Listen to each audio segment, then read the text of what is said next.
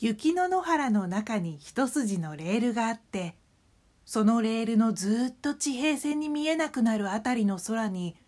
大きなお月様がぽっかりと出ていました。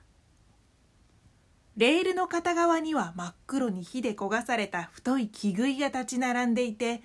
レールを慰めているようなのでありました。そのレールの上を今円筒形の途方もなく大きい列車がまるで星に向かって放たれたロケットのようにシャニムに走ってゆくのでした。その列車の食堂は明るくて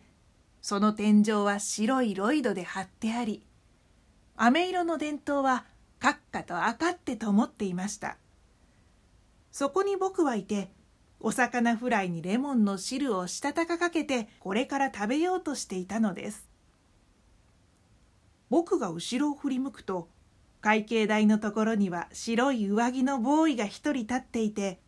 列車の動揺に慣れきった足つきででもシャチホコばって立っているのでありました。僕のほかにはお客は誰もいなく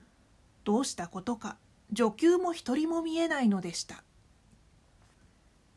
僕がおいしいおいしいとそのお魚フライを食べているとやがてつかつかと白い大きいベーレをかぶり青い洋服に薄い焦げ茶のストッキングを履いた大きなアメリカのおばさんが入ってきました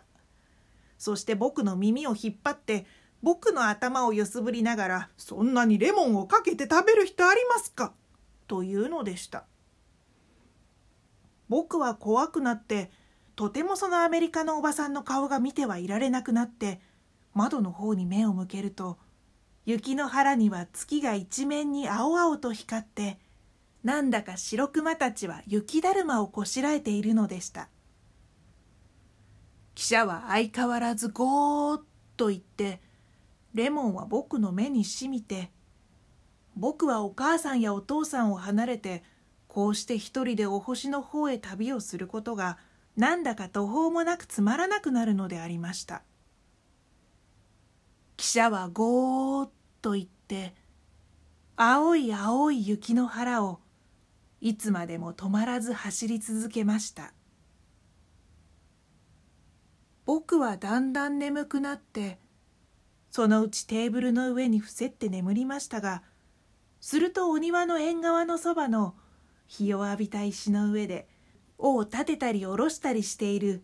プチコーの夢を見るのでした。姉やはこれから郵便局に手紙は出しに行ってくるというのでした。